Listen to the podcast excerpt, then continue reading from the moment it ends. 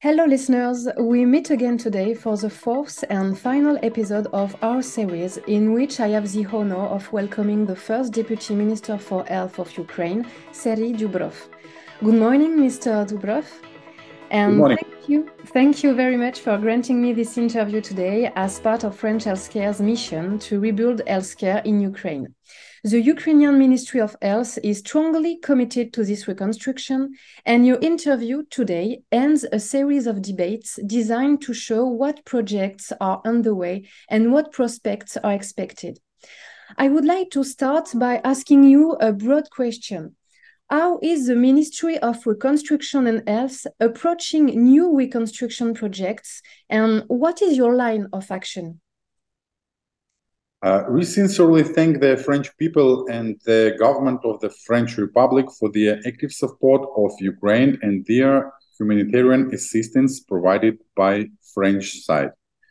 Since beginnings of the war, France has delivered thousands of tons of medical products and equipment.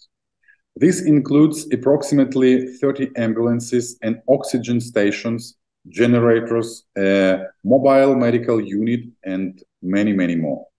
We particularly uh, appreciate the uh, French efforts in hosting and supporting Ukraine refused, especially in providing free medical assistance and uh, facilitating access to primary health care and treatment.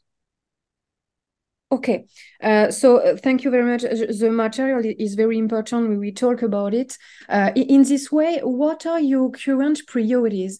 Is it the reconstruction of hospitals, for example, or are there more important issues in terms of infrastructure?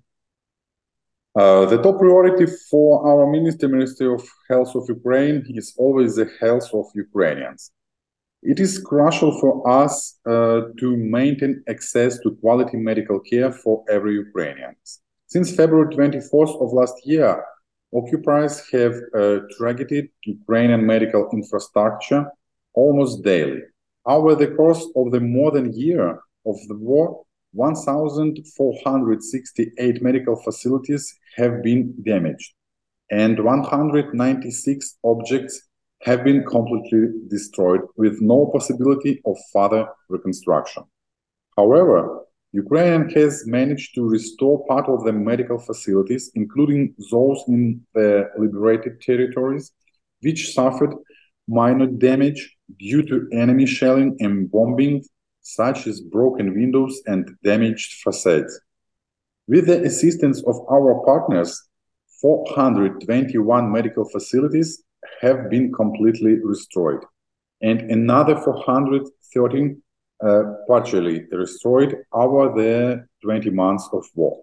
The reconstruction efforts cover various uh, directions. One, the liberated territories in the locations where failed hospitals were destroyed by Russia shelling, modular healthcare points are being established.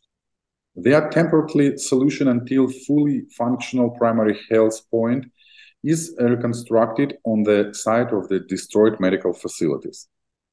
In regions with the most damaged medical infrastructure, modular hospitals are being constructed. There are plans for 10 modular hospitals with a total cost of 30 million euros to be built with a state loan from the French government. In addition, Plans for the reconstructions or destroyed of damaged medical facilities in the Chernihiv region are being coordinated.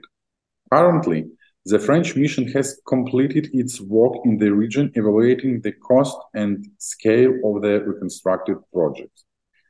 The French government is also assisting Ukraine in implementing projects to restore the Izium hospital, it's a Kharkiv region. Furthermore, the Ministry of Health team has already developed a project for the reconstruction of general hospital in the liberated Borodyanka, for which the uh, prefabricated modular construction technology has been selected.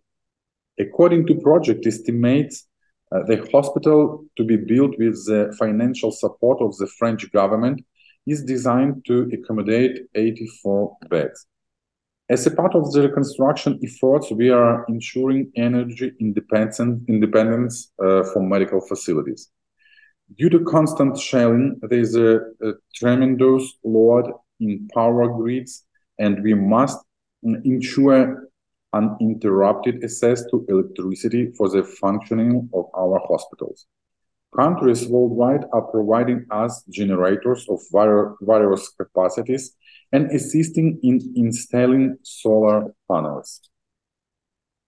Thank you so much. It's very complete. Uh, you speak about French government, and uh, today there is a lot of talk about the need for the European Union to be involved in this reconstruction.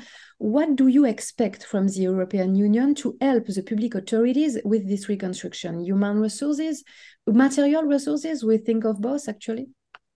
Yeah, uh, Ukraine uh, actively collaborates with the governments, uh, international and Ukrainian business and uh, charitable organizations to meet humanitarian needs and rebuild infrastructure. Some countries assist with providing necessary equipment for hospitals in the liberated territories, which remains one of the key needs of healthcare system. Many countries currently contribute value, valuable equipment for the restored medical facilities. Governments and private enterprises offer financial and uh, consultancy support to Ukraine in rebuilding medical facilities in the territories affected by the war. This includes collaboration within the framework of public private partnership. We need both financial investment and exchange of the experience with leading countries in the healthcare sector. Every European should remember that the people of Ukraine are fighting not only for their right to life, but for all the democratic values of the Western world. Supporting Ukraine is an investment, the security of the entire Europe. And from this perspective, when will you consider that reconstruction in Ukraine will have achieved its objectives? We can only talk about the uh, completion of reconstruction when the enemy leaves our land. Every day, the number of damaged medical facilities increases, and the reconstruction progress must slow due to limited financial resources and the security situation. Post-war reconstruction will reach its goal when every Ukrainian has access to quality medical care. Yes, I, understand. Thank you. In this way, what message would you like to send to public and private decision makers? The Ukrainian people are currently fighting not for only their right to life, but for all the democratic values of Western world. We define the right to the life, freedom, and self-expression. Supporting Ukraine is an investment in the security of the entire Europe. The full-scale war by Russia against Ukraine has created a critical burden on the national healthcare system. This burden is associated not only with the mass destruction of healthcare facilities, but also with the increased damage for various types of medical assistance and services that were not prioritized before. The healthcare system is in a critical condition in uh, cities and towns where there are war was prolonged occupation. To restore the liberated territories, we need substantial resources for both financial and personal. Therefore, we invite French business to invest in Ukrainian economy, particularly by relocating and production of medical products and equipment, starting new jobs uh, in the healthcare sector. On our part of the Ministry of Health of Ukraine, will ensure a, a transparent and fair approach to creating comfortable conditions for French investors. Thank you so much. Uh, to, to finish this discussion, I, I, would like to talk about innovation in healthcare, the theme of this program. Ukraine is a country that innovates a lot and is far ahead in terms of digitalization, as my previous discussions in Kiev have shown. Do you think these technological advances will help Ukraine to rebuild faster? Uh, I think so because, uh, in my opinion, the digitalization uh, in Ukraine is one of the um, leader uh, in Europe region, and we not stop in work, and we still um, develop our digitalization uh, in the country and in health system also. Okay, okay, I understand. Uh, what message would you like to send to the Ukrainian people today? Uh, I would say for all Ukrainian people to stay strong. And I'm sure, as all Ukrainians, sure that very soon we'll uh, win, and very soon we'll can back to the our um, life without the war and without Russian.